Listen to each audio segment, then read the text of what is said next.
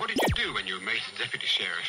Well, we were after a, a man who was uh, apparently had been doing something. En Monumental Estéreo, te presentamos el mejor tiempo de entretenimiento desde tu coche, celular o estéreo. Estamos en los hogares, solo por Spotify Podcast. Es Monumental. Hoy, en Deja que mi mente vuele, te presentamos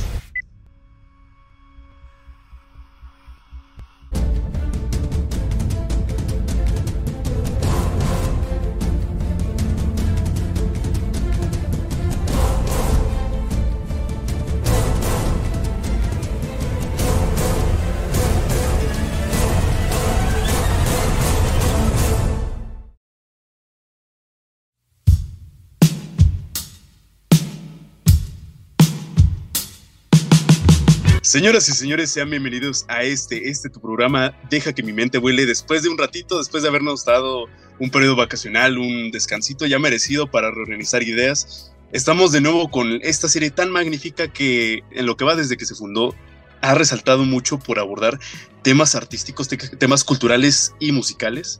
Y pues vaya, el día de hoy no es una excepción. El día de hoy es un episodio muy importante ya que dividimos este episodio en dos partes como ya habrán visto en el título, son relatos para escuchar música. Vamos a analizar de forma diacrónica el cómo ha evolucionado la forma de escuchar música en nuestra actualidad, cómo ha influenciado o ha propiciado un cambio generacional en tanto en el comportamiento de la sociedad como en el comportamiento o cómo se maneja la industria de la música, pero no sin antes introducir a la primer invitada de Monumental Estéreo. Ella es una experta en el tema, ella sabe muy bien lo que dice, les presentamos a Taira. Taira Mendaño, bienvenida seas. Muchas gracias, Juan. Mucho gusto a los demás. Y pues vaya, ¿en qué, ¿en qué va a consistir todo esto?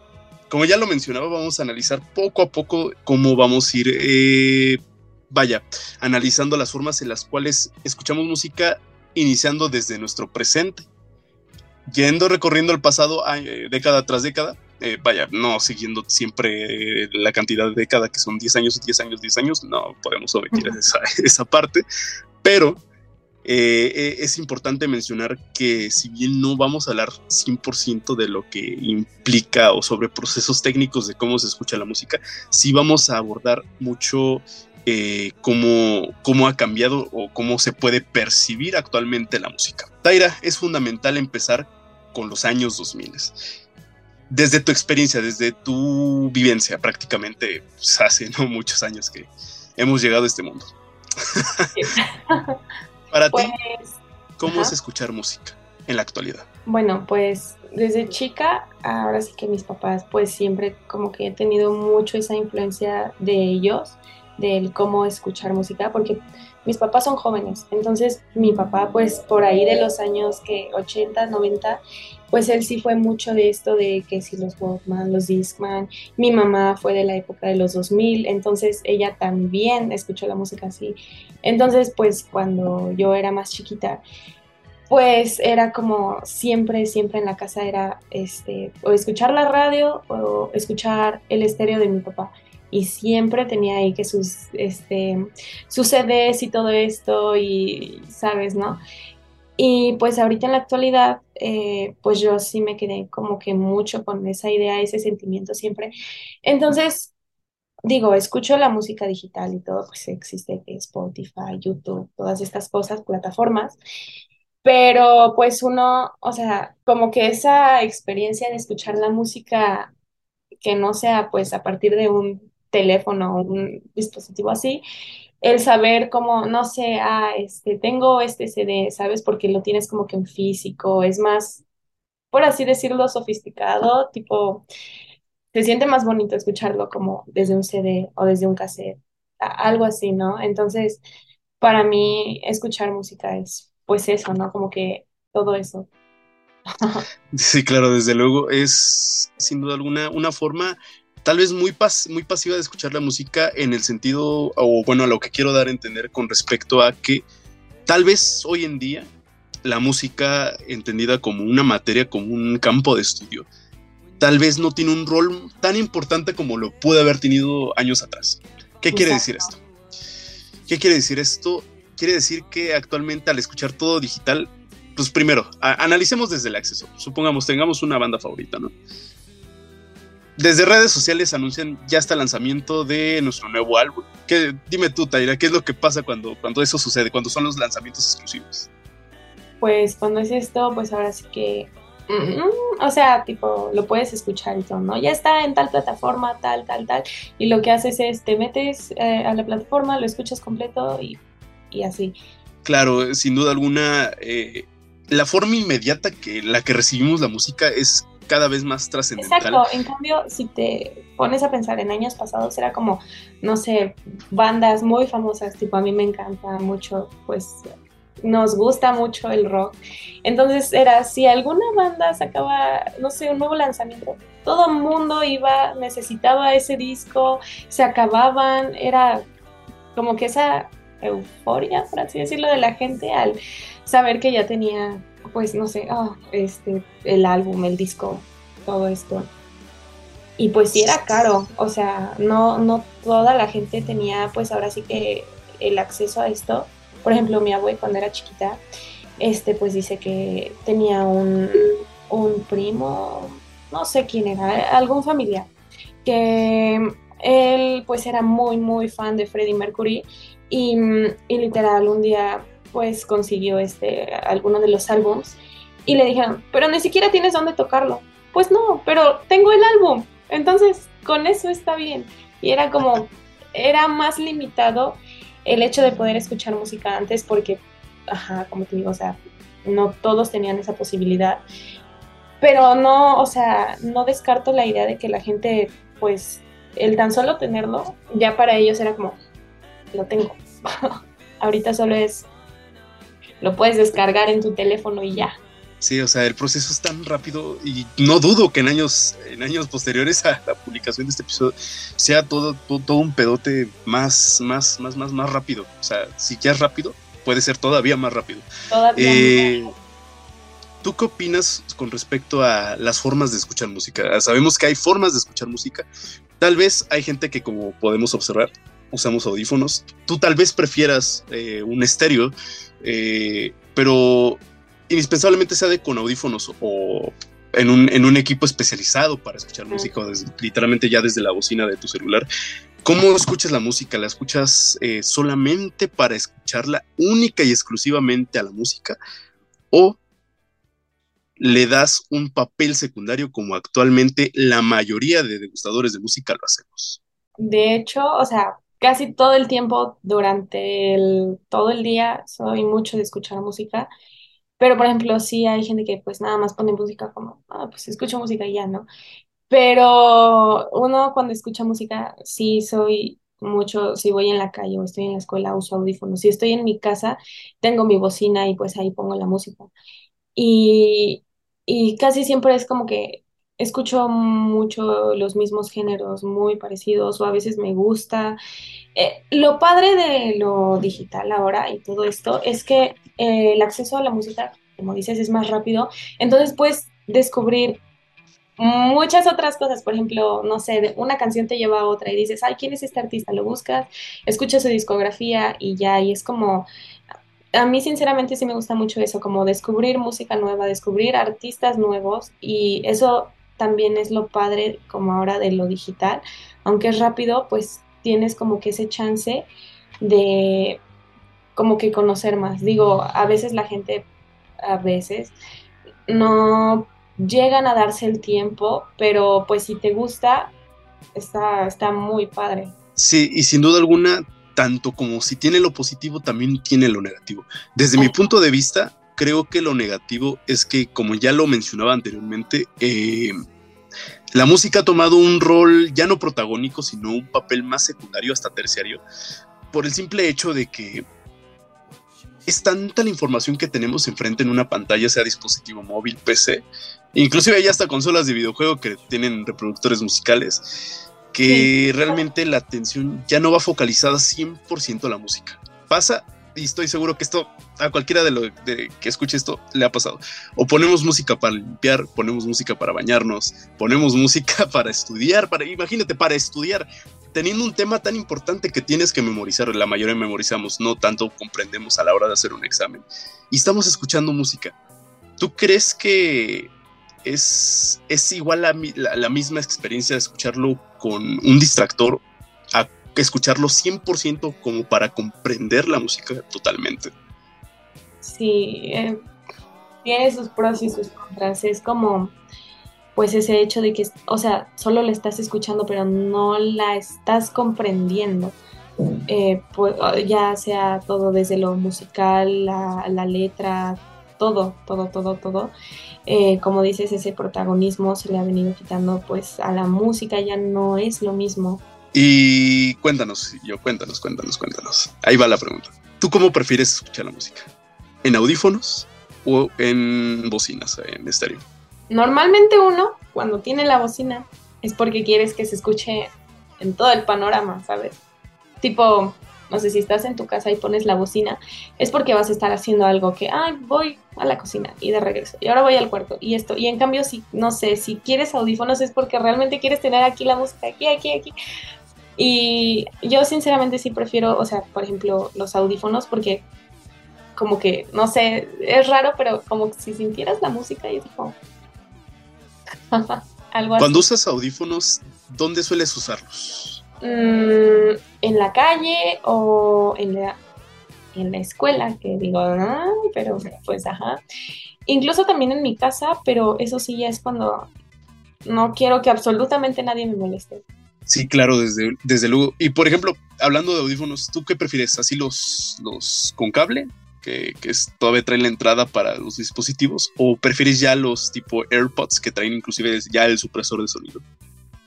Tengo un conflicto con eso. Haz de cuenta, yo tengo tanto de cable como de AirPods y los de auricular, este...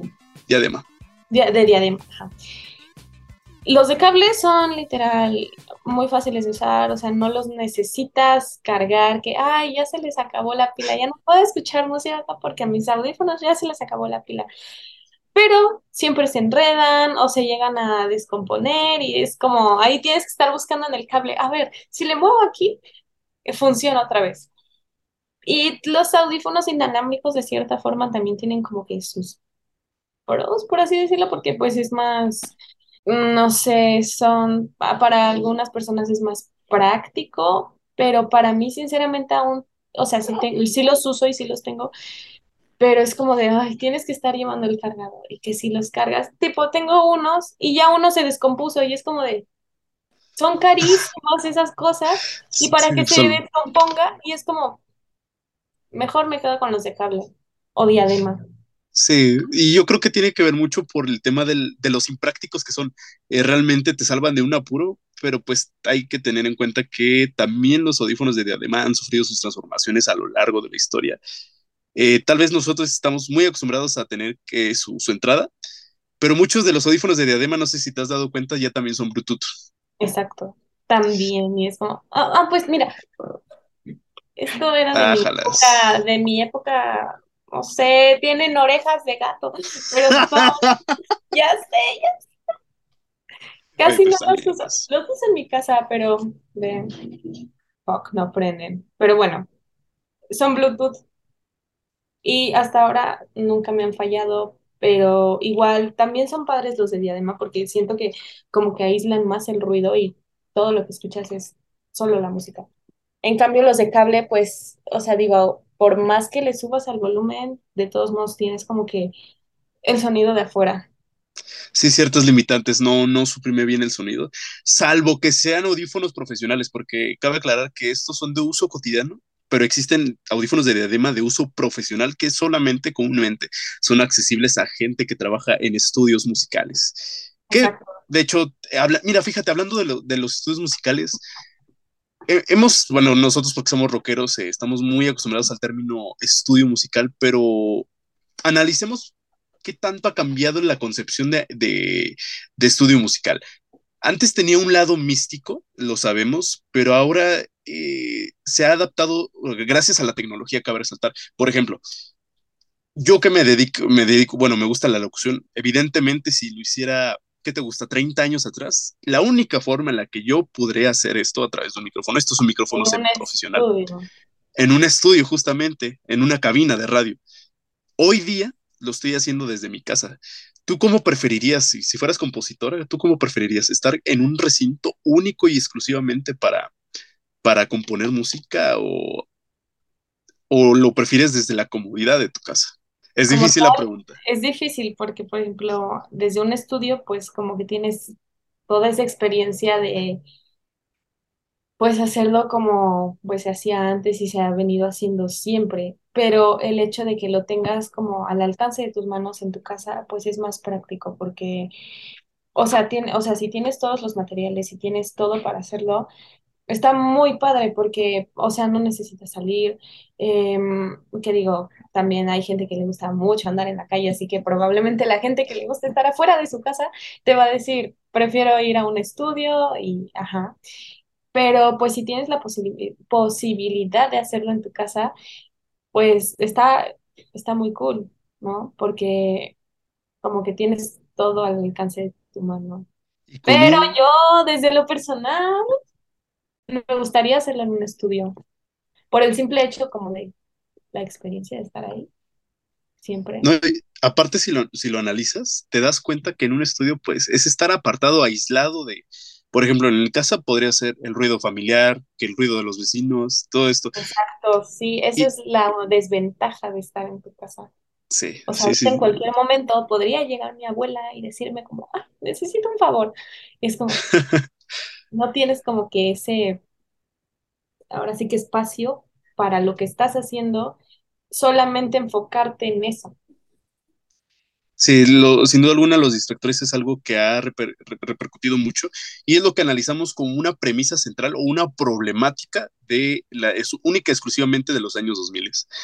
Tal vez la forma en la que concebimos música para nosotros es la forma correcta, pero si lo analizamos desde la perspectiva de una persona que nos lleva literalmente de 20 a 30 años de diferencia, pues realmente es algo que no puede disfrutar porque queda desde la subjetividad del individuo, dependiendo, o sea, es relativo, vaya, dependiendo de su espacio y de su tiempo.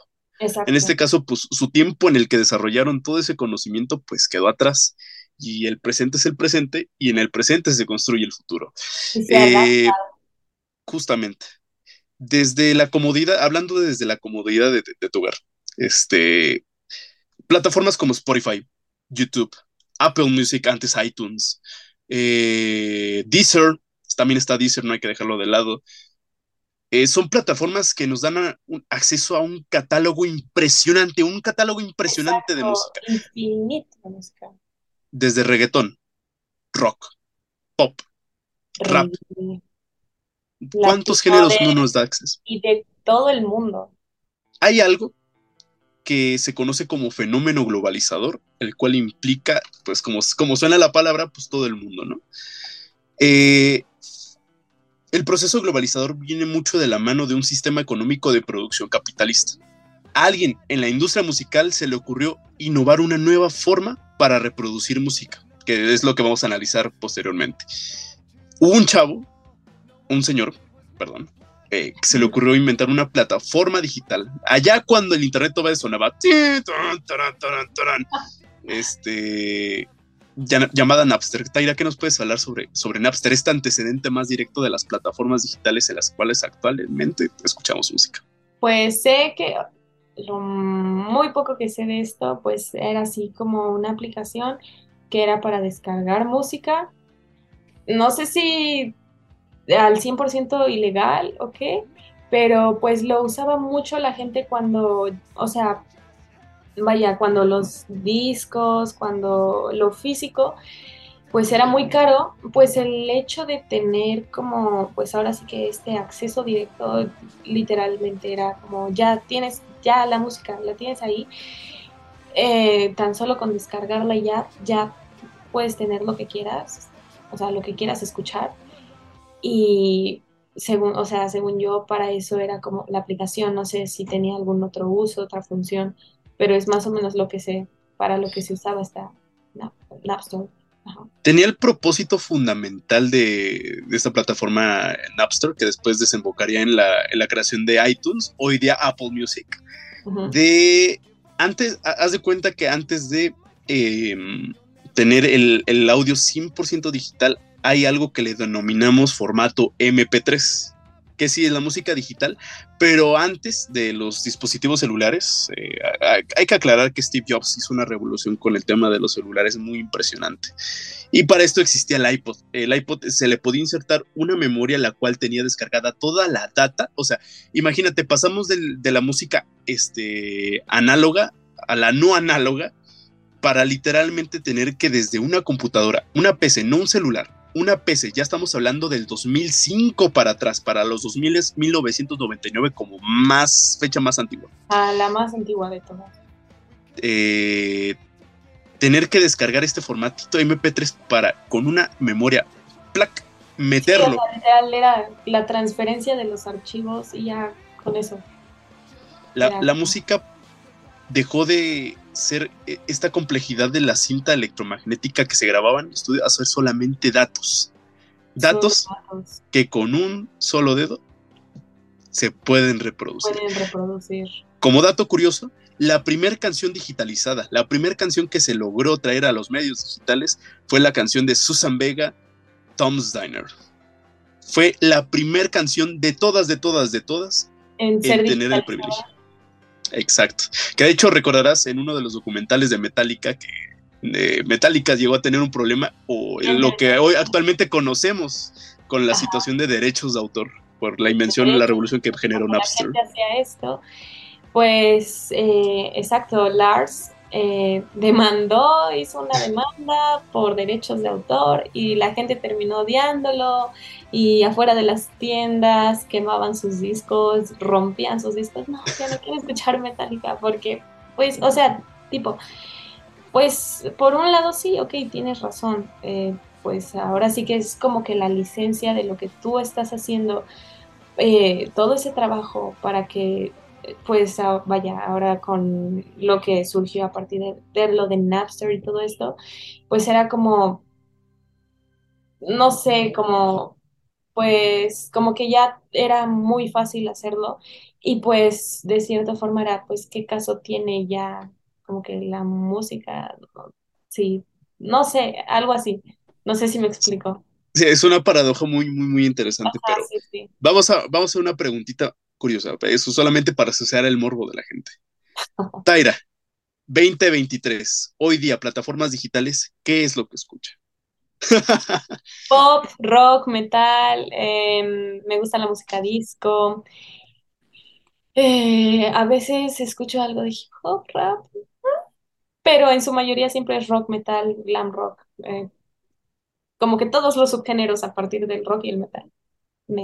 Sí, cabe resaltar que son inmensos. Son un buen, un buen, un buen, un buen, un buen. Sí. Vamos al siguiente relato. Hay que ir de a partir del 1999, por lo menos hasta finales de los 80s, 1888, 89 la data o la revolución tecnológica que ya tenía la computadora, porque acaba de aclarar que ya existe la computadora, la Macintosh ya era un, invento muy revolucionario, que de hecho la Macintosh daría, propiciaría a, generar el título de Lucky Computer de Radiohead, que ya son años, desde el 97, imagínate. Eh, toda esta data no era 100% digital o no era exportada a lo que hoy día conocemos como el Internet. Era formato físico el formato antecedente a la música digital. Es tangible, es manipulable. Exacto. Un disco con capacidad de 8 gigas como mínimo. Le conocimos, bueno, le, nombramos disco compacto CD. ¿Qué nos puedes hablar del CD?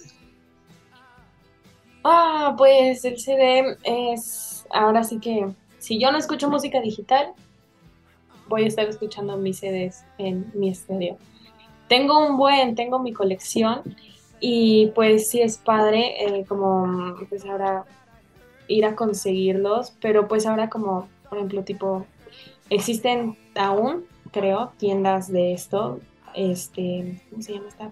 Mix Up o no sé, en alguna tienda de música. Acá en Ciudad de México, Roma Records. Roma Records, como me habías dicho la vez pasada también, pero eh, pues también existen los mercados donde pues ahora sí que puedes ir a intercambiar o comprar o vender y que si la versión japonesa y la versión de Hay muchas versiones de los CDs. Y pues el hecho de igual escucharlo, o sea, por ejemplo, nunca en mi vida he escuchado un vinil, pero sé cómo se manejan los CDs y es padre, como, no sé, por ejemplo, tienes aquí tu CD, ¿no? Y tienes ahora sí que el catálogo de la canción, vienen todas las canciones, las letras y te la pasas ojeándolo y es como, ah, es muy padre. Es impresionante. Y, y, sin duda alguna es todavía el antecedente más directo de cómo podíamos prestar 100% de la atención a la música. A la música y no a lo demás, porque te enfocabas en lo que tenías en las manos. Justamente, eh, por presumir un poco de tu colección, ¿qué CDs posees en tu, en tu colección? En su mayoría es Guns y Kiss, pero también tengo Metallica, Rob Zombie, Caifanes, um, Bon Jovi, Duran Duran, Def Leppard, Motley Crue, Nirvana.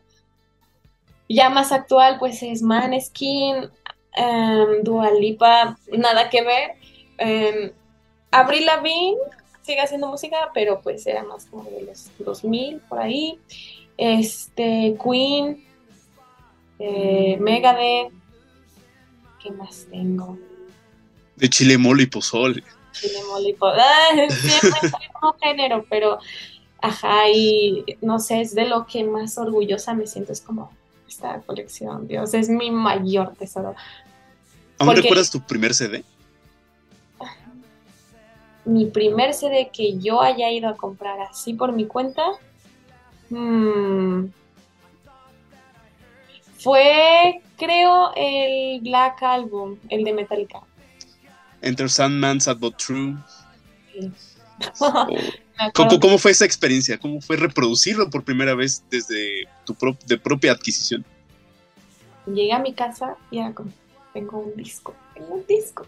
Y entonces le dije a mi papá, papá, préstame tu estéreo o lo que sea. Y me dijo, no, pues es que, o sea, casi siempre los CDs cuando los escucho siempre son en el estéreo, pero el de su carro. Y entonces cuando vamos, no sé, cuando vamos a salir a algún lado, a, pues a algún lado a la calle y le digo, ¿vamos a ir en el carro? Me dice, sí. ¿Tienes tu estéreo? Sí. ¿Me puedo llevar mis discos? Sí. Es, ah, es una de las cosas que más me gusta porque como te digo, eh, o sea, ese día llegué y me dijo, no, pues no tengo, o sea, el estéreo aquí en la casa. Y dijo, pero pues si quieres mañana que te llevo a la escuela y todo, pues si quieres lo ponemos en la mañana en Y ya, y entonces al día siguiente, en la mañana, tengo el disco, ¿no? y le digo, a ver, ponlo, ponlo, ponlo. Lo primero que haces es ponerlo, mira, mira, así se pone y todo, le pones acá en reproducir y los botoncitos, ta, ta, ta. Y ahí me ves con la puerta del disco y voy ojeando, ojeando y digo, ah". y a la par que suena la música, la canción, la vas cantando y todo, y es, es padre. Porque además de todo viene eh, en ese, en ese mm, disco, el cassette, ¿qué diga cassette, cassette? ¿Cómo se llama? CD. El disco, el CD. Este, pues, o sea, tipo vienen las letras y todo, pero como que si desenvuelves toda la hoja, viene como tal el póster de la... Y es como, ¡guau! no sé. Las contraportadas también es algo Las contraportadas, sí, sí, sí, sí. De, a mí, sinceramente, de las que más me gustan, alguna vez te dije, pues fue la de Rob Zombie, porque oh, como tal, todo lo que viene adentro, adentro del libro, del disco, es padrísimo, es como un cómic, eh, como que hay pequeñas historias dentro de este, y es como, está muy padre verlo. Y pues ahora sí que puedes como que dar tu punto de vista, ¿no? De, ah, me gusta, y no sé, así. Sin duda alguna, la invención del CD, al menos aquí en México, fue un auge muy importante para la compra y venta en una zona que todo rockero conocemos, eh, que es conocida como la zona, bueno, el, tianguis cultural del Chopo. ¿qué, nos puede, qué, nos, qué, nos puedes hablar de todo ese intercambio de discos? La primera vez que fui, sí me dijo mi mamá, no, que hay que tener cuidado, que porque la zona y todo. Yo cuando llegué a ese lugar estaba fascinada y tipo, ahorita en la actualidad, pues como que se ha igual, como que remode se ha modernizado este, eh, pues ahora sí que este, el tianguis, porque pues como que toda la primera parte es mucha ropa, muchos accesorios, mucho todo. Igual hay zonas donde pues sí te venden los CDs y esto, pero te los dan luego a precios que dices como, un CD de 500 pesos, 600 pesos. Creo que lo más caro que he visto ahí son mil, mil, dos mil, tres mil, no sé, algo así. Pero si te vas al fondo, ahí es donde está lo bueno, porque que los intercambios de discos y que estar buscando. Ahora sí que, por ejemplo, eh, yo cuando voy y busco CDs, siempre, siempre es hasta la parte de atrás, porque siempre van señores con sus cajitas y es como, y tiene ahí todos sus discos y es como, y estás empezando a buscar y dice, señor, no trae este. No, pero la siguiente semana, si quieres, te lo traigo. Y te los dan de cierta forma, bueno, sí hay precios y todo, pero hay unos que sí son muy baratos. O por ejemplo, pues sí hay gente que dice, no, yo tengo este disco y todo. No, pues te lo cambio por este. Y es como... Sí, es una experiencia, es, es literalmente algo tan catárquico como poder describir un... Eh, inconscientemente nosotros con esta interacción entre el arte y la lo cotidiano de nuestra vida generamos momentos a través de la música. Exacto. Tú resaltabas mucho escuchar música con tu papá en su coche. Mencióname solamente un momento que haya sido tan significativo en el coche, manejando, con una canción. Regresando a Metallica, porque es una de las bandas que le gusta mucho a mi papá, eh, íbamos en conscripto, no había nada de tránsito, nada de tránsito. Veníamos de... ¿De qué veníamos? Veníamos de algún mercado, porque mi papá es mucho de ir a mercados y a la cháchara y todo esto. Entonces, veníamos y justo habíamos comprado un disco de Metallica en ese mercado. Es de los recientes, creo que es el de Hardwire to Self-Destruction, el blanco y está muy padre también esa, las contraportadas de todo de este disco. Y viene una canción en específico que se llama Moth to the Flame. Pues ese día íbamos. Y entonces toda la gente al lado como que iban así y nosotros como tan, tan, tan, tan. Ah, fue increíble. Es como de los momentos más padres. Igual con, por ejemplo, Maneskin también, este, que a mi mamá le gusta mucho pues mi papá dice, bueno, ya está bien, pon tu disco de Maneskin. Y ya vamos mi mamá y yo cantando y entonces así también. Y es, es padre como que compartir esa experiencia con ellos, porque son como de los momentos que más, ahora sí que como que en familia estar ahí con ellos, son siempre esas veces como con la música, siempre, siempre.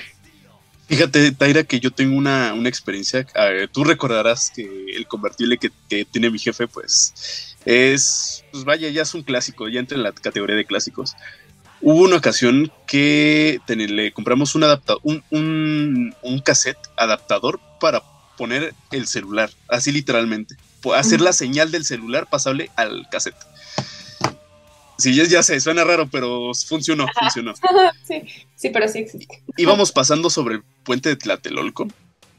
Sin mentirte, sin miedo a equivocarme, la experiencia increíble que fue pasar bajo las nubes, escuchando de fondo Riders on the Storm de The Doors, es una experiencia increíble. realmente vas ahí sentado y te sientes realmente el, el rey lagarto. Eso es la música, o sea, la música pues ahora sí que te lleva como, no sé, o sea, te sientes en, no sé, en un momento específico siempre como que la música, pues ahora sí que es la mejor como que compañía y es lo más padre porque te sientes, no sé, como que sientes la misma vibra que la canción estás como, es, es lo bonito de la música. Estás, estás en tu mundo, estás en otra realidad. Estás en, ajá, exactamente. Y, pues, sí, pues cuando escucho música pues ahora sí que lo que más me gusta es como estás en tu mundo, es lo que te gusta y es, es lo padre siempre. Igual el poder compartirlo con alguien más y que te digan, oye, me gustó tal canción, es algo que me encanta. Cuando te dicen, oye, escuché este grupo, escuché tal canción que me dijiste, me encantó y es como, no sé, sientes esa alegría de, ay, le gustó. Te sientes realizado. Y dices, lo cumplí, cumplí mi propósito. Pero bien, señoras y señores, Vamos a un corte informativo. Vamos y regresamos. Antes de la existencia de plataformas como Deezer, YouTube Music, iTunes, hoy día Apple Music o Spotify, hubo una aplicación capaz de revolucionar la industria de la música. Envueltos entre polémicas y demandas, los creadores de Napster lograron dar al MPG-1, Audio Layer 3, o conocido como archivo de extensión MP3 Este formato de compresión musical fue importante, ya que dio un nuevo modo de escuchar música y sobre todo, haciéndolo aparte de más portátil, pasando a un producto intangible, mostrando el desarrollo de la data y del cambio en el sonido analógico. Mediante su función algorítmica, logró dar una nueva interfaz de oportunidades para conocer cómo poder seleccionar cualquier canción existente en el planeta, con la única condición a que éste fuera transformada digitalmente. Su problemática radicó en la intervención con derechos de autor musicales, pero las disqueras, inertes ante la popularidad de estas plataformas, procedieron a no seguir con demandas y adaptar la venta del formato digital con la propuesta de iTunes, siendo este el precursor del streaming e industria musical que hoy día todos conocemos. Dato curioso, el desarrollo del formato MP3 a manos de Karl-Heinz Bonderberg logró dar su primera extensión de archivo con música con la canción Tom's Diner del artista Susan Vega, siendo esta la primera canción con este formato en el mundo.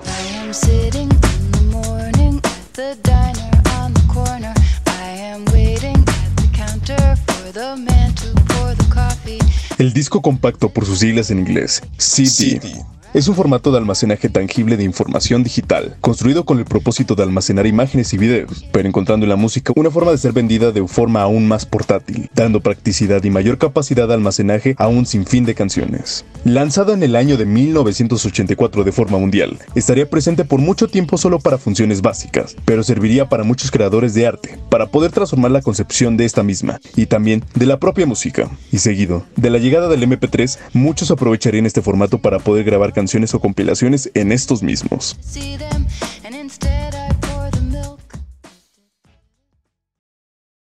Señoras y señores, estamos, estamos de regreso presentando aquí a Michi Bowie.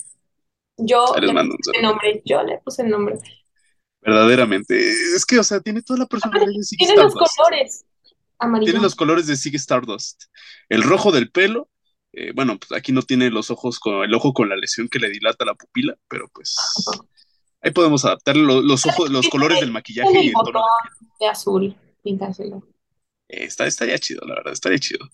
Pero bueno, ya hablamos de plataformas digitales, ya hablamos del CD, que es también nuestro antecedente más directo. Ahora vámonos literalmente al pasado de nuestros padres. El cassette. Si hay un símbolo tan distintivo de la década de los ochentas, es sin duda alguna el cassette. Háblanos del cassette. Mi experiencia con los cassettes es, ahora sí que mm, no es tan abierta, por así decirlo, porque como te digo, mis papás son jóvenes, entonces lo que usaban mis papás era que si el Discman y el MP3 todavía llegaron a usar, eh, creo que sí lo del Discman y todo esto, pero los cassettes más que nada fue por parte igual de tíos y ah, algo ahí más o menos mi papá, pero sí, la cajita esta, la que siempre la cinta se la tenías que andar enrollando de nuevo porque si no. Ay, no, qué horror. En, verdad, eh, para la generación X, que es la, probablemente la generación a la cual pertenecen nuestros papás, esta generación híbrida que nacieron como en el sistema de los boomers, pero se tuvieron que adaptar al sistema actual que nosotros tenemos, tanto millennials como, como generación Z. Ay, sí. pues, pues e, e, es impresionante porque ahí, les va el dato. Hay una forma en la que la industria musical quiso replicar lo que se hacía en el estudio. Sabrán ustedes, o bueno, eh, si no están cordialmente invitados, a investigar más a fondo con respecto a cómo se, hace, o cómo se hacía una grabación en el estudio. Actualmente ya es a través de software y todo esto. Pero antes, hablando de, específicamente de la década de los 70s, 80s y todavía alguno, un poco de los 90s, en el estudio, en las mesas mezcladoras, había algo que se le conoce como cinta electromagnética. Ya hablando de cinta, podemos... Ya hablando de la cinta, podemos pensar directamente en el cassette, pero en tamaño más diminuto. De, ah, no, chiquito, perdón, la dislexia. este. Se, se, intentó hacer como un mini estudio, una forma de poder tú grabar desde un Walkman, que era este aparatito cuadradito donde metías tu. cuadradito, sí, sí, donde lo metes y tenías como tu cassette, escuchabas música o podías grabar. Se podía grabar. También, sí, sí, también podías grabar en esas cosas. hacer, hacer grabaciones de todos diciendo en Monumental Estéreo. Podías hacer tus listas en un cassette. Probablemente ustedes no lo vean, pero lo estarán viendo en postproducción una vez que ya esté publicado el episodio. Yo tengo un estéreo el cual tiene la capacidad de recordar. Vamos a meternos un poco a la nostalgia de nuestros padres. ¿Qué era lo que se hacía para poder acceder a la música? Cabe resaltar que en ese entonces, eh, bajo las condiciones en las que vivía gran parte de nuestra audiencia latinoamericana, pues muchas veces el adquirir un producto oficial de tu banda favorita era algo complicado. El apogeo de la radio era un difusor importante para poder así, eh, por ejemplo, supongamos que estamos escuchando Universal Stereo, ¿no? Que todavía sigue vigente hoy en día, 88. Amo de Universal Stereo. Es una joya. La voz de, de, Ado- de Adolfo es una Sí, chulada. Universal Stereo. Ah, que por cierto, ahí sale la inspiración de Monumental Stereo. Dato, dato soy ese. Algún día será. Eh, lo que hacían nuestros papás era sintonizar una estación de radio mediante frecuencia modulada. O sea, estamos hablando de que la señal era análoga. Tenían de dos opciones. Aprenderse el nombre de la canción. ¿Cómo lo hacían? Tenías que llamar al número de la emisora y preguntar Y por la canción. por la canción. ya era complicado acceder, o sea, si bien ya era más fácil la comparación de lo que veremos an- a años anteriores, pues sí era un, un jaque para, para todos tener que, por ejemplo, estamos escuchando Don't Feel the Reaper, un ejemplo, y yo no sé qué es Don't Feel the Reaper, quiero investigar, hoy en día solamente basta googlear para saber qué es la canción, inclusive hay una plataforma que, se- que- que no me acuerdo cómo se llama, pero con solamente poner a grabar la pista de la canción que estás... eh, Gracias, eh, esa mera te detecta luego, luego así la rola. No, antes tenías que marcar a las emisoras y preguntar por la canción que pusieron a las 10.47 de... Años atrás, todavía en YouTube, mi mamá sí llegó a buscar. Ay, a ver, ¿cómo se llama esta canción? Eh, hay una, ¿cómo se llama? Una canción que va. "Dubi, dubi, dubi, dubi, dubi, dubi, dubi, yeah, yeah, I don't need your love. Y entonces ahí la ves en YouTube. Dubi, dubi, dub, dub, dub, dub, canción. Y le apareció y ella, ahí está. Entonces todavía ah, un poquito años atrás, ah, cuando todavía no existía esto de Shazam y todo esto, sí estaba más complicado. Sí, era un pedote. La segunda opción era la más práctica o la que más se recomendaba para reproducirle las veces que quieras. Actualmente podemos inclusive poner Spotify en bucle. Que se repita, se repita, se repita, se repita. Pero antes, volver a tener la posibilidad, o sea, ¿qué posibilidad había de que volvieran a repetir esa canción en la estación? Vete a saber cuál era. quién sabe ni a qué hora. Con el cassette se pretendía registrar esa canción. De hecho, tú puedes buscar en YouTube eh, grabaciones de Universal Stereo en cassette y era prácticamente la grabación en vivo. O sea, supongamos que yo me pongo a grabar ahorita, ahora que estoy grabando el episodio 6, 6 y media. Tengo que grabar directamente lo que están transmitiendo de la emisora y reproducirlo luego después de haberlo grabado en un cassette. Eso es lo que se hacía, pero no, no, hombre, era, era cuestión de suerte o una cuestión de mala suerte, porque si se te llegaba a atorar la cinta en el reproductor, en el reproductor de No, cassette, ya valía todo. ¿cómo crees que haya sido para tus papás esa experiencia de vivir el cassette?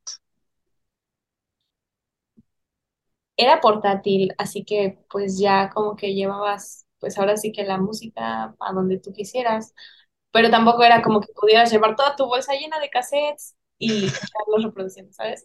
Porque pues al final de cuentas pues es una caja.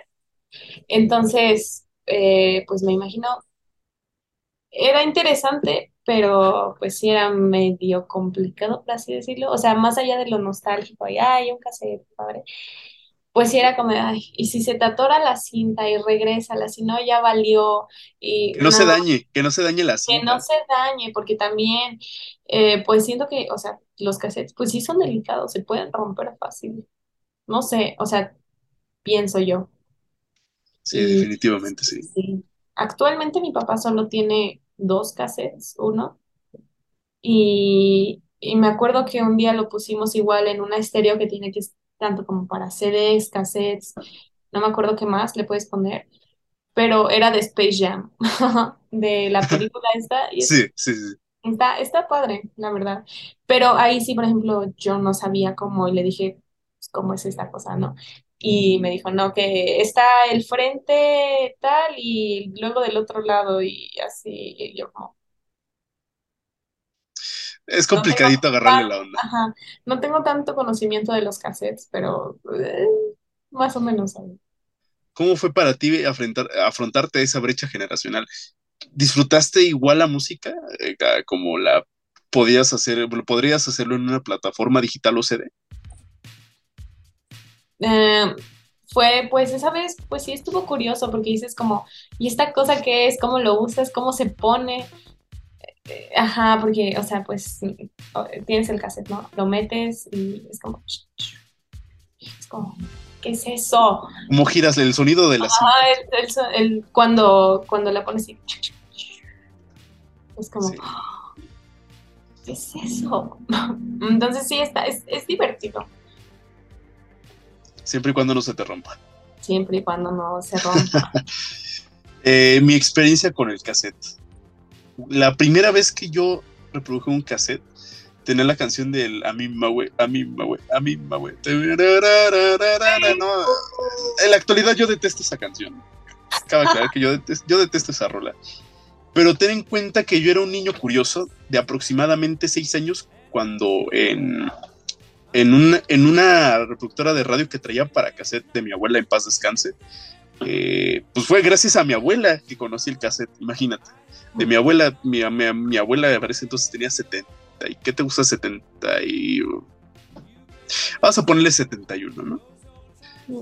Pues sí, sí fue un impacto decir, wow, una cinta puede reproducir. O sea, ¿cómo puede una cinta reproducir Exacto. ondas sonoras? ¿Dónde ¿De dónde? ¿De dónde? ¿Por qué en esto sale música? ¿Por qué sale el sonido? Es como, Por ahí. Comprender el mecanismo interno de los reproductores de cassettes. Pues ahí es otro, es otro pedote. Eh, la, la segunda ocasión que exploré con un cassette fue con Alejandra Guzmán. Fue gracias a mi mamá, que, que de hecho fue una experiencia rara porque eh, no pasaron ni 20 segundos por evidentemente la falta de mantenimiento. Esas cosas se le tienen que dar mucho mantenimiento, mucho cuidado. Que literalmente tronó. Eh, el ruido fue muy molesto, sonó como Sí. eh, un chillido muy, muy molesto. Lo hicimos en estéreo, no lo hicimos en audífonos. Sí lo hicimos en estéreo.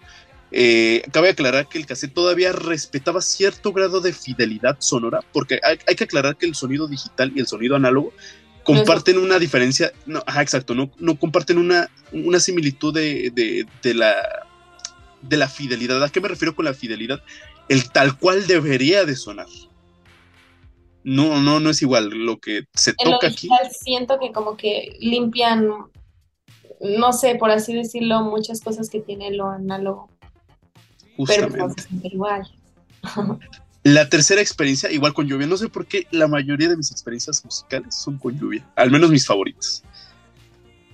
Llega el momento de una de las máximas bandas, la, la contraparte del, del rostro de los chicos buenos de los Beatles, los únicos e inigualables, rebeldes, encabezadores de un movimiento como fue la invasión británica allá en los 60s, The Rolling Stones. La primera canción que pude disfrutar bien en un cassette fue Heart of Stone de los Rolling Stones. Posteriormente se reprodujo I Can Get No Satisfaction. Y Mm. pues vaya, ya todos los éxitos que te gusta, Penny Black, Angie, todos esos. Y no sé, escuchar qué tan diferente se escucha, porque tengamos en cuenta que cuando yo conocí a The Rolling Stones, fue YouTube. No fue ni CD ni cassette, fue YouTube. Y escuchar I Can Get No, inclusive un poco más lenta como suena digitalmente. O sea, si en digital suena como tun, tun, tururun, acá en el cassette era como de tun, tun, tun, tun, tun. Sí, sí, sí, era más distinto el, el pedo. Y fue el único cassette que no se nos reventó y que sí servía. que sí servía. Sí. Y pues nada, pues en la colección se encuentra eh, cassettes de The Beatles, The Rolling Stones, principalmente mucho de música española. No, perdón, de, o sea, de, de música que en, en español, vaya. No, no de música española. Este, igual fue una experiencia grata. Como ya te decía hace rato, eh, el tema del Chrysler, eh, que te digo, ah, el tener la posibilidad o la tecnología adaptó un cassette para poder conectarlo a tu celular fue un, igual un shock. Yo creo que esa fue también otra experiencia en cassette, que pues vaya, no es más fiel a lo que planteamos, pero sí fue una experiencia inigualable. Vaya, ya con el sonido digital evidentemente, pero pues este, truco este, este truco de reproducir sonido digital en cinta electromagnética fue... rompimos a Matrix. Sí. Eh, vámonos más a los baby boomer. Melómanos, atentos a esta sección. Atentos. Atentos, atentos. Como podrán observar aquí en el fondito de abajo, acá, discos de vinilo, los acetatos, tornamesa, aguja electromagnética reproduciendo esas espirales, eh, esos huecos que tiene el disco de vinilo, que es un disco aproximadamente de este vuelo. Los LP. Existen así y unos más chiquitos, ¿no? Sí, los EP, que se, eh, vamos a definir qué es EP, LP. El EP es el Extended Play. ¿Qué quiere decir? Esto solamente viene en singles y solamente equivale, me parece, a tres canciones, sino es que un poquito más a cuatro. No, eso sí, no sobresale de cinco. Y solamente es una cara del disco. Y se reproduce igual. Eh, a cierta cantidad de revoluciones. Eh, revoluciones es lo, como gira. A través de esta onda electromagnética que haz de cuenta que. Voy a poner de ejemplo las, las líneas de mi mano, ¿no? Supongamos que esta es la aguja, ¿no? Eh, va pasando así Haz, haz, de cuenta que esto, así como se ve en mi mano, tiene como una textura. Exacto. Igual el disco de vinilo la tiene. Y entonces Por la aguja ahí pasa la pasa- aguja. Exacto. Y reproduce eh, mediante onda electromagnética, que es como funciona el sonido eh, a través de ondas, este, la, la música. Creo que esta sección en especial es muy, muy especial para nosotros, a pesar de que no nos ha tocado este auge. Si bien eh, estamos en un, en un ciclo repetitivo de modas, como mencionábamos detrás de cámaras, de que otra vez se puso de moda el disco de vinilo. Esto, de esta, ajá. eh, es importante para todo melómano la colección de discos de vinilo, que son ahí los LP. ¿Qué, qué, qué, qué quiere decir LP? Long Play, y viene por lo menos hasta 12 canciones repartidas en las dos caras del, En las del dos disco. caras, frente y. Adelante. Ah, tristemente, yo no tengo un tocadiscos, pero sí tengo mi, mi colección de vinilos. Eh, tengo uno de Boston, Steve Miller, Abracadabra, no sé si lo conozcas. Sí, Y tengo de música francesa y uno de, alas. de sí, sí, ese está, ese lo conseguí a base de mi papá, a base de una tontería que hizo mi papá. Y, y uno de música, bueno, como de canciones de películas, como de los 80, 70 y todo esto. ¿Un compilatorio? Ajá, algo así. Como las, la banda sonora de la película, ¿no? Ok, ok, ya, ya, ya. Haz de cuenta, este, esos dos últimos que te mencioné fueron a base de una adquisición que mi papá hizo literalmente un día llegó y me dijo, oye, no me vas a creer. Compré 200 vinilos y yo, ¿cómo compraste 200 vinilos? Sí, ya sé, ya te imaginarás. Y yo como, ¿cómo, cómo hiciste eso, no? Y, y dijo, no, es que me los vendió un viejito, que ya, un, un señor, un señor que vive por, um, por mi casa, disculpa el ruido de atrás, este, eh, este, me dijo, no, pues es que este señor, que ya no los quiere, ya no los ocupa, pero pues es una colección muy grande, y ahí nos ves, montañas de los vinilos, y yo estaba fascinada, en su mayoría era música em, como mexicana, pero ahora sí que época de Pedro. Infante, Jorge. Negrete. Y luego Sí. estaba que sí, música francesa y luego música española, que ahora sí que lo de los tangos y todo esto. Y estuvo muy interesante estar ahí como que viendo los vinilos. Unos, literalmente unos estaban en perfecto estado porque pues sí dices como, esas cosas siento que sí, igual, duran bastante. O Sí, sea- so- son muy, muy duraderos y muy resistentes. muy resistentes. O sea, nunca he probado los que tengo, pero tengo fe en que si algún día los pruebo, van a seguir funcionando.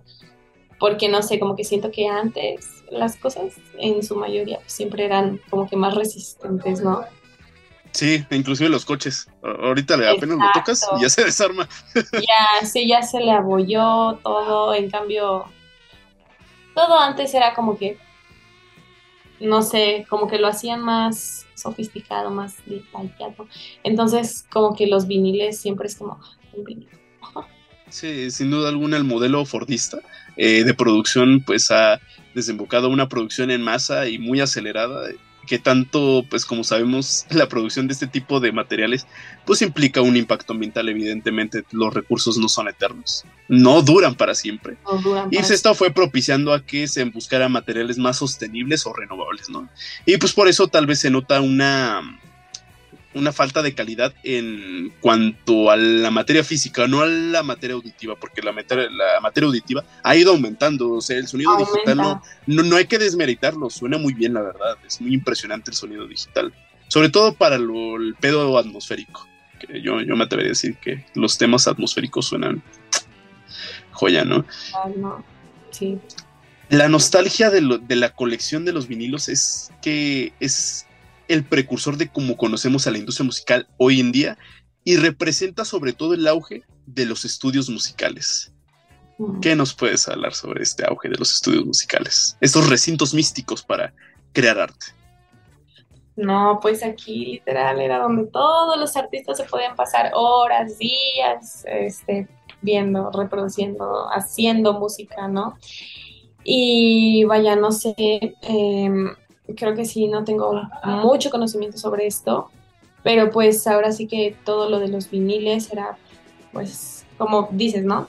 El cassette era un, pues, como un mini estudio, entonces los viniles igual, ¿no? Era como, pues, en todos los estudios que si tenías y que si lo repetías, no sé cómo explicarlo. El vinilo era, bueno, es tan impráctico que yo creo que es actualmente una de las formas de escuchar música que implica el 100% de atención. Antes, en la antigüedad, y esto se lo puedes preguntar a gente mayor que tengas en casa, había espacios única y exclusivamente para escuchar música. Tenías un cuarto para escuchar música. Imagínate un cuarto solamente dedicado a tener altavoces, que es lo ideal, o solamente poder conectar tus audífonos al tornamesa, a tu estéreo. Era algo tan, pero tan impactante y tan impráctico. O sea, lo, impráctico lo hace genial porque requiere 100% de atención. Porque cabe, o sea, si el cassette ya era una chinga, el vinilo era todavía más una chinga.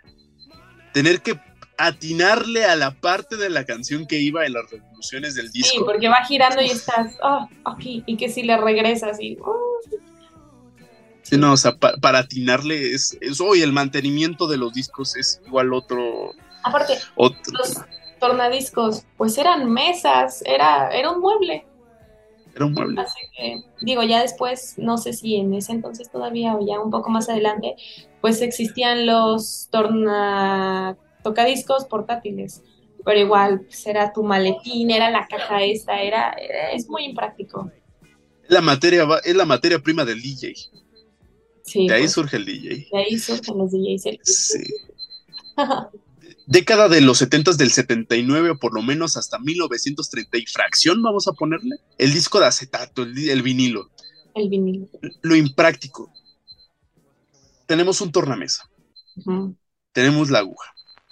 La ponemos, la colocamos, no hay sonido todavía, solamente se escucha el cómo truena. Hay un psicólogo, eh, desde, la, desde la anécdota de un, de, un ídolo mío que se llama Fer Núñez, eh, de allá de Monterrey, que cuenta que eh, la, onda de escuchar este te genera la sensación como si te estuvieran rascando la espalda. Eso es a lo que me refiero con lo impráctico. O sea, si de por sí conseguir un vinilo en ese entonces era complicado, tenerlo y tener la dicha de ponerlo ya era una satisfacción grande. Es como estrenar un videojuego. es un equivalente a la actualidad, ¿no? Grandes obras desde el 79 para atrás vaya, tú puedes mencionarnos grandes obras como Pink Floyd, The Beatles, The Rolling Stones. Siento que escuchar em, Dark Side of the Moon en un tocadiscos debe ser wow. No sé. Pink Floyd es conocido por sus transiciones de una canción a otra, literal, es como si fuera una historia todo eso. Sí, los álbumes conceptuales. Exacto. Mira, tal vez tú no has reproducido tus vinilos, pero probablemente en tu vida has escuchado la reproducción de un disco de vinilo. ¿Cómo ha sido esa experiencia para ti? Mm, si no mal recuerdo, bueno, es que tengo dos. Cuando era chiquita, eh, haciendo limpieza de la casa de mi abuela, es lo que más me gusta también, porque siempre encuentras cada cosa que dices, ¿y esto qué? ¿Y cómo funciona? Y que si álbumes de fotos y cosas ah, tan vintage, tan nostálgicas, es como, wow. Y me acuerdo, creo, creo, si no mal recuerdo, ellos tenían este su tocadiscos. Y si no mal recuerdo, el vinilo que reproducimos fue el de Boston, el que ya después, tiempo, mucho tiempo después, mi abuelo me heredó a mí. ¿El donde sale More Than a Feeling? ¿Donde sale la No, nave no, espacial? no. Eh, sale, ahí está.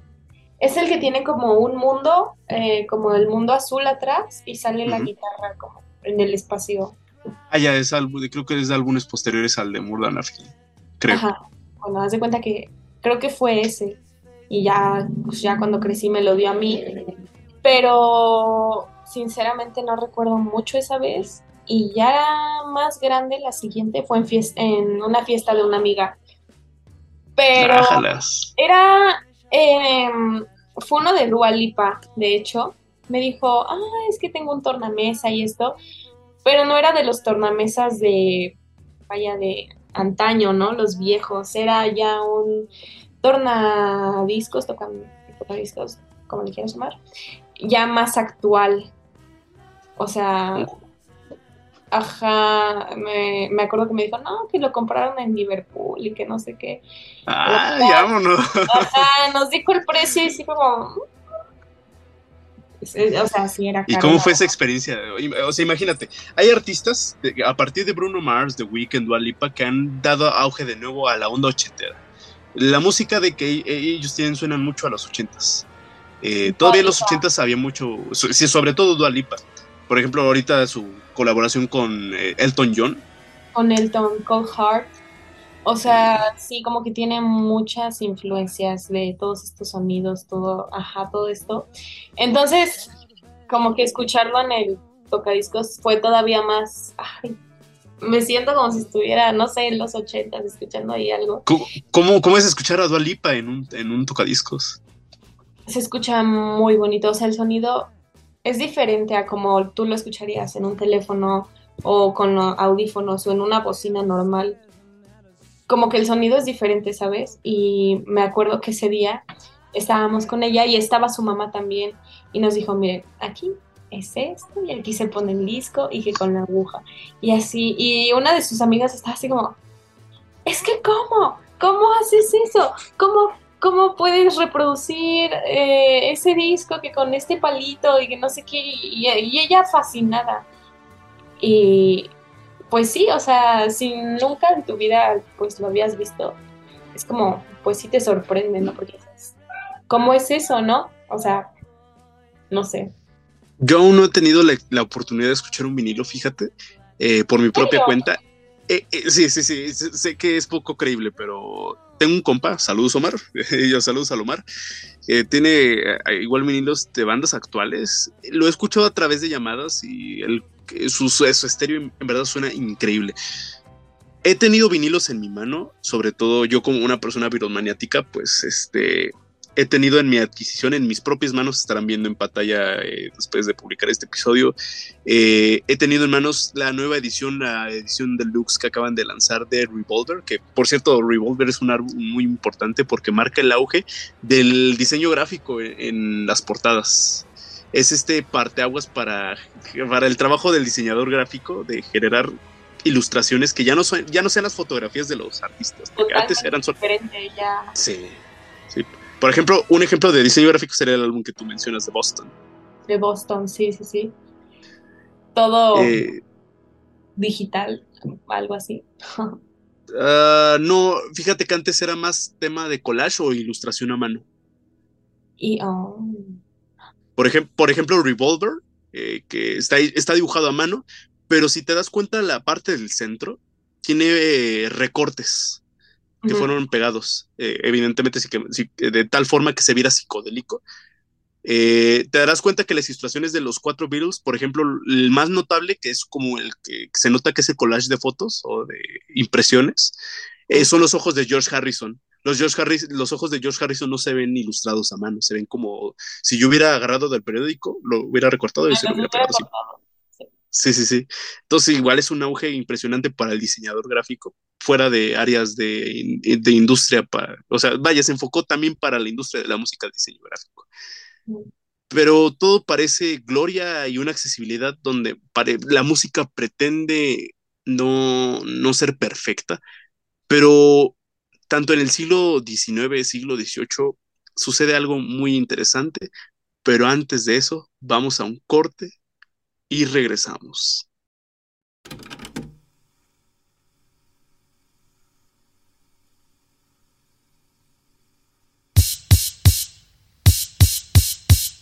El cassette. El cassette.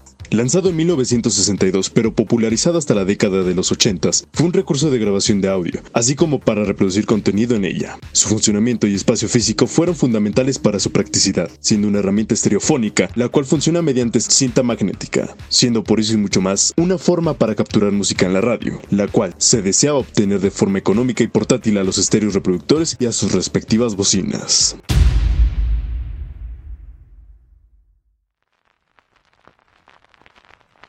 Pero yendo más al pasado y teniendo un reauge en pleno siglo XXI, el disco de vinilo. disco de vinilo.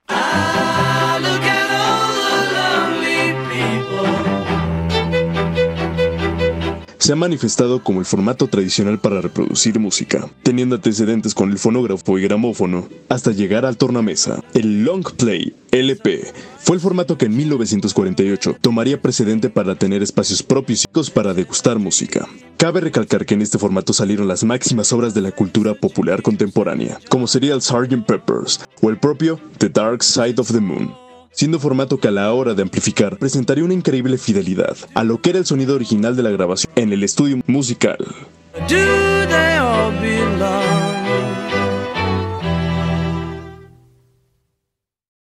Señoras y señores, estamos, estamos de regreso. Vamos a la recta final, Taira. Ya estamos cerca. Irónicamente estamos cerca, pero estamos tan lejos de la temporalidad en la que iniciamos. Exacto, vamos Ciclo 19. retrocediendo. Justamente. Que de hecho en la parte 2 ustedes notarán que vamos de lo más antiguo a lo más moderno. Pero eso ya será un formatito más interesante para quienes quieren darle continuidad a este episodio. Eh, va a ser igual un episodio que les garantizamos va a ser espectacular. Entrando en materia de nuevamente, Taira, siglo XIX, siglo XVIII. Unos siglos elitistas en lo que refiere a la música o a la estructura, eh, a, lo, metódico de la música. Comprendimiento de partituras, eh, la complejidad de no tener lírica. Antes la música no tenía lírica. Solo era la pista. Justamente. La música se divide por periodos. Está, bueno, yo voy a empezar a contar a partir de la barroca. Luego sigue el periodo clásico, y después sigue el que vamos a abordar concretamente, única y exclusivamente, que ya lo hemos este, mencionado en capítulos anteriores, si no lo han hecho, están invitados a escuchar de los clásicos contemporáneos a lo romántico, eh, con el invitado Last Flowering Garden, un episodio que pueden escuchar. Están cordialmente invitados a escucharlo si quieren eh, enfatizar más con respecto a los periodos de la música eh, clásica. entonces, vamos a especializarnos a la música romántica. ¿Quiénes vamos a abordar? Chopin, Tchaikovsky, un poquito más viejo Beethoven. Taira, ¿cómo te imaginas que era escuchar la música? Tengamos en cuenta, antes de, entrar en materia, que existía tanto el fonógrafo, bueno, perdón, primero el gramófono Después el, fonógrafo. Fonógrafo, invención de un científico muy importante del siglo, Tomás A. Edison, allá en el 1800, a finales de los 1800, imagínate. ¿Tú cómo te imaginas que era entender la música, sentirla en ese entonces? Pues ahora sí que ya no, pues en ese entonces sí era como, como te lo decía un poquito antes de que iniciáramos el, el episodio, la gente tenía que ir en vivo, no sé, a escuchar todo eso, en, que si en un teatro, en un concierto, y, vaya, los conciertos no era como ahorita, pues no sé, vas y gritas y cantas y todo, o sea, era totalmente, era ir, a sentarte, escuchar, apreciar la música, la sinfonía que fueran a tocar, y, y pues la gente se arreglaba, la gente o sea, no sé cómo describirlo, era totalmente diferente a lo que es ahora. La ideología detrás de, de, esta música era solamente era para gente con prestigio. ¿Quién era la gente de prestigio de ese entonces? La iglesia, número uno. La iglesia. La social élite, los privilegiados académicamente hablando y de riqueza, riqueza monetaria. Y con entonces, importantes. Justamente.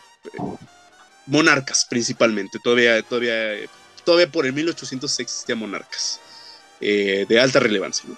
Eh, este periodo elitista de la música es muy interesante porque la ideología detrás de esta concepción musical es de que solamente la música pretende ir a la perfección, pretende ser perfecta y estática y mantenerse en un mismo camino. Y a diferencia de que sí teníamos el gramáfono, tenemos el fonógrafo, las composiciones más viejas no hay un registro que se haya grabado de ellas. Se reproducen hoy en día o se han tocado gracias a que los, eh, a los compositores de estas obras eh, por, citando a Chopin, Tchaikovsky, eh, Beethoven, pues vaya, es porque ellos registraban, escribían la música. escribieron las partituras y todo esto. Ya años posteriormente, pues los, los privilegiados, los que entienden de más de teoría musical, yo personalmente no entiendo mucho de teoría musical, eh, pues vaya, lograron pasarlo a los discos, pero son discos que son de muy baja calidad. Son discos que solamente la, la forma precisa para escuchar estas composiciones musicales era a través de los recitales o de los conciertos. Aquí no había que vamos a la tienda a comprar nuestro disco. No, no, no, no, no. Aquí tienes que tener primero tu puesto privilegiado, una buena adquisición monetaria o tener privilegio de la iglesia para poder disfrutar de estas canciones. Exacto, o sea, la música no era, por así decirlo, no era para todos, o sea, no todos tenían ese privilegio sin duda alguna. Y pues creo que igual, o sea, desde eso igual surge pues lo que era la música callejera, todo esto, no sé, o sea, como la gente que no tenía pues esos, esas posibilidades, pues había gente que en las calles y todo esto como que igual tocaba música. No sé si alguna vez has escuchado sobre eso. Sí, claro. Aquí tú estás hablando de, una, de, un concepto clave, que es la polarización de, puntos de vista de la música. La que estamos abordando ahorita es la música perfecta y está la música no perfecta. Que para hacer esta abertura, eh, la música no perfecta viene a partir del 1900, la música perfecta viene atrás del 1900. Tú lo que le denominas como calle o música de callejera, tal vez podría dar los primeros indicios de la música jazz, del ragtime y del swing aguas, porque eso ya son músicas de inicio del, siglo XX. Un poco más adelante. Sí, sí, sí. Entonces, literal, en la música, como tú lo denominas, perfecta, que escuchaba la gente que no podía. O que no. Ajá. tener ese privilegio de escuchar música era fundamental. Yo creo que si yo fuera un ciudadano o alguien prestigiado para ver a Chopin, en, un recital. Yo creo que ya voy siendo fan sin tan siquiera haber escuchado a Chopin porque es importante resaltar que muy probablemente sería la única ocasión, la única ocasión que podrías escuchar a Chopin en vivo. Imagínate, qué accesibilidad tenía la música. ¿Tú has escuchado o degustado un poco de música clásica? Sí. Por ejemplo. Mm, de mis obras favoritas es Invierno y claro, de Luna, conocida, pero me gusta mucho. Eh, ¿La, de Debussy? ajá, sí, sí, sí. Ok, ok. Sí, es, es algo tan impresionante, es algo tan, tan feo. Si lo planteamos de nosotros que gustamos música literalmente desde acá, pues solamente tener la posibilidad de ver a tu artista, ni siquiera poder tener un registro de él. O sea, pues yo creo, imagínate, ¿tú cómo te imaginas que era el, pensamiento de la gente al ver estas composiciones que llevaban meses, no es que años para poder componer y presentarlo una única vez en su vida? Una única vez en su vida. Pues era muy importante porque implementaba muchas cosas, que si el sonido, que si los instrumentos, el público, todo era como, tenía que ser perfecto. Sin duda alguna. Y yo creo que transforma lo que nosotros percibimos de la música, lo transforma absolutamente. No en el sentido de lo que escuchamos, sino lo que imaginamos. No hay letra, no hay un mensaje. ¿Qué entendemos por mensaje en la música clásica?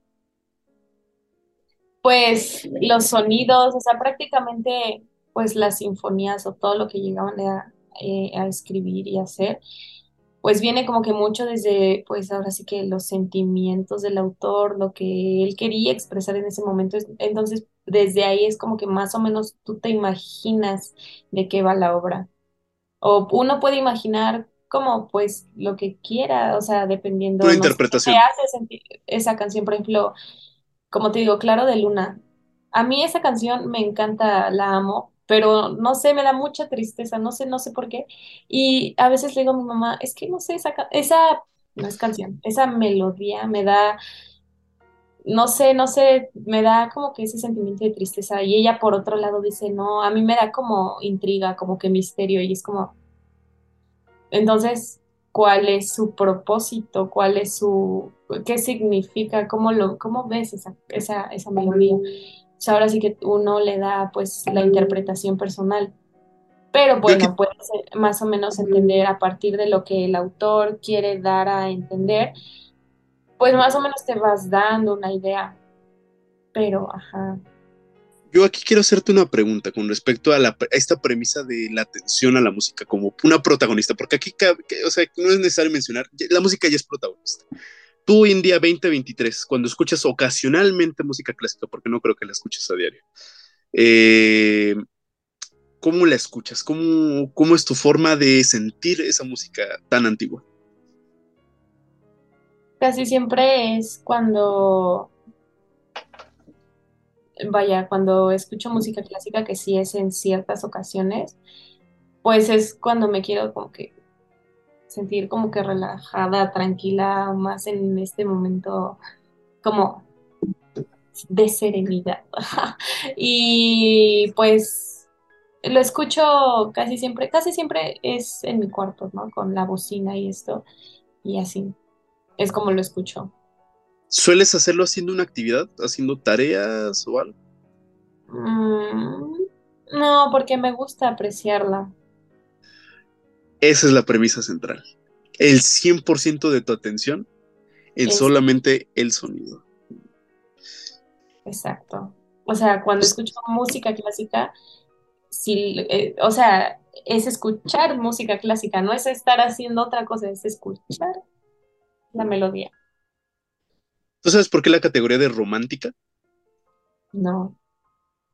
tiene como primordial función expresar los sentimientos? Y vaya que lo hace de una forma muy increíble con solamente la, la sinfonía, el, el juego de cuerdas. Algunos todavía se animaron a la onda de las percusiones. En percusiones estaban los timbales, que son unos tamborzotes enormes que suena como tipo pam, pam, pam, pam. Los timbales es algo, es uno de mis instrumentos favoritos. Que estaba que el cello, que el violín, que el, el bajo, el antecedente directo del bajo, el Por ejemplo, contrabajo. una melodía que digo como es fuerte, o sea, creo que tiene esos elementos, es la de, de Hall of Mountain King, o algo así se llama, creo. Sí. La de tan tan tan tan tan tan tan tan tan es como que muy catastrófica, no sé. Sí, sí, sí. O por decir, si quieres ir a como atmósferas, este, Vivaldi, sus cuatro estaciones, Las cuatro estaciones. plantea una historia de, de los gran- de unos granjeros que pasan por las cuatro estaciones y me gusta cómo hace onomatopeyas con el sonido de las cuerdas, que si el viento hace que este, mm, este sonido tal, tal, tal, tal, tal, tal, no, o sea, cómo, cómo muestra paisajes con solamente el sonido. Exacto, o sea, es como, como una pintura, o sea, tú expresas en una pintura lo que quieres dar a entender y lo que quieres reflejar. En la música es diferente porque no lo ves, solo lo percibes y lo sientes o, ajá. Entonces, mediante sonidos, mediante, no sé, si tú escuchas algo más tranquilo o ot- otro más fuerte, pues te, como que ahí vas, ¿no? ¿Qué es algo fuerte? Pues el invierno, el otoño todavía. Algo más tranquilo, la primavera y el verano. O sea, como que todo, todo, todo está relacionado, no es en vano. implica un grado de complejidad y de entendimiento, porque podemos plantear la música no solamente como un arte, también yo me atrevería a decir que la música es un lenguaje. Exacto. Eh, algunos, algunos artistas, algunos compositores favoritos de tu, de tu armazón de música clásica. Mm. Chopin, Vivaldi, escuchar las cuatro estaciones completas. Vaya, no conozco muchos, pero sí. Paganini, imagínate, o, sea, imagínate ver a Paganini en vivo, sabiendo que va a ser la única ocasión que probablemente lo veas en tu vida. Exacto. Hombre, es, es algo, es algo impresionante. Taira, para finalizar, ¿tú crees que la música genera realidades? Sí. Totalmente. Es como cada quien, digo, pues ahora sí que todos como que en cierta forma, pues a unos les gusta más otra cosa y así, y como que la música que tú escuchas, siento que se ve reflejada mucho como en tu persona, en cómo te expresas. Y pues sí, o sea, es como generas realidades porque tú a base de la música, a base de lo que escuchas, pues es como te sientes, no sé, si te sientes enojado, si te sientes triste, feliz, siempre hay como que una canción, música para ese momento en específico. Siempre, siempre. Y no sé, o sea, es como, pues sí, ahora sí que te da como expresión y libertad, siempre. La música para ti, desde tu punto de vista, genera una influencia para la sociedad mediante las modas o la sociedad mediante la moda genera los parámetros para la música?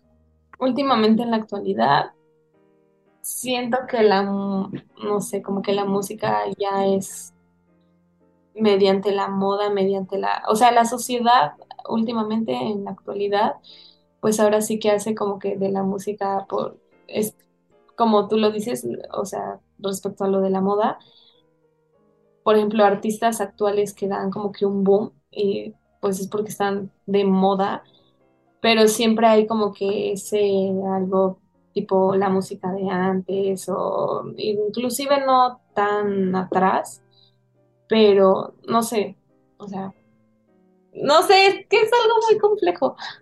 Sí, sí, sí, es una pregunta muy compleja. Tal vez desde mi punto de vista yo me atrevería a decir que la sociedad influye a cómo se genera la música. Hoy en Tal día. vez, sí, hoy en día sí. Este, no creo que la música sea la que pone el parámetro de lo que la gente escucha, sino que la gente, la gente pone, el, pone ese parámetro, no, no la música. La gente pone ese parámetro de lo que escucha por ejemplo, en los ochentas, el boom de, o sea, todo era como que muy enfocado en el glam, en el metal, todo esto. En una liberación, ¿no? Ajá, sí, sí. Y entonces toda la moda, todo lo que la gente igual hacía y esto, era mucho siempre en base a la música. O sea, como que la gente siempre, bueno, casi siempre la mayoría de veces, o sea, como que la sociedad se adapta a eso que ya, a esa música que ya existe y no sé. La evoluciona. Ajá, ajá, la evolución. Sí. Hemos analizado desde lo más moderno hacia lo más antiguo. Si tuviera que decirte yo que te quedaras con una etapa de la música, bueno, de esta percepción de cómo escuchamos música, ¿con cuál te quedarías tú?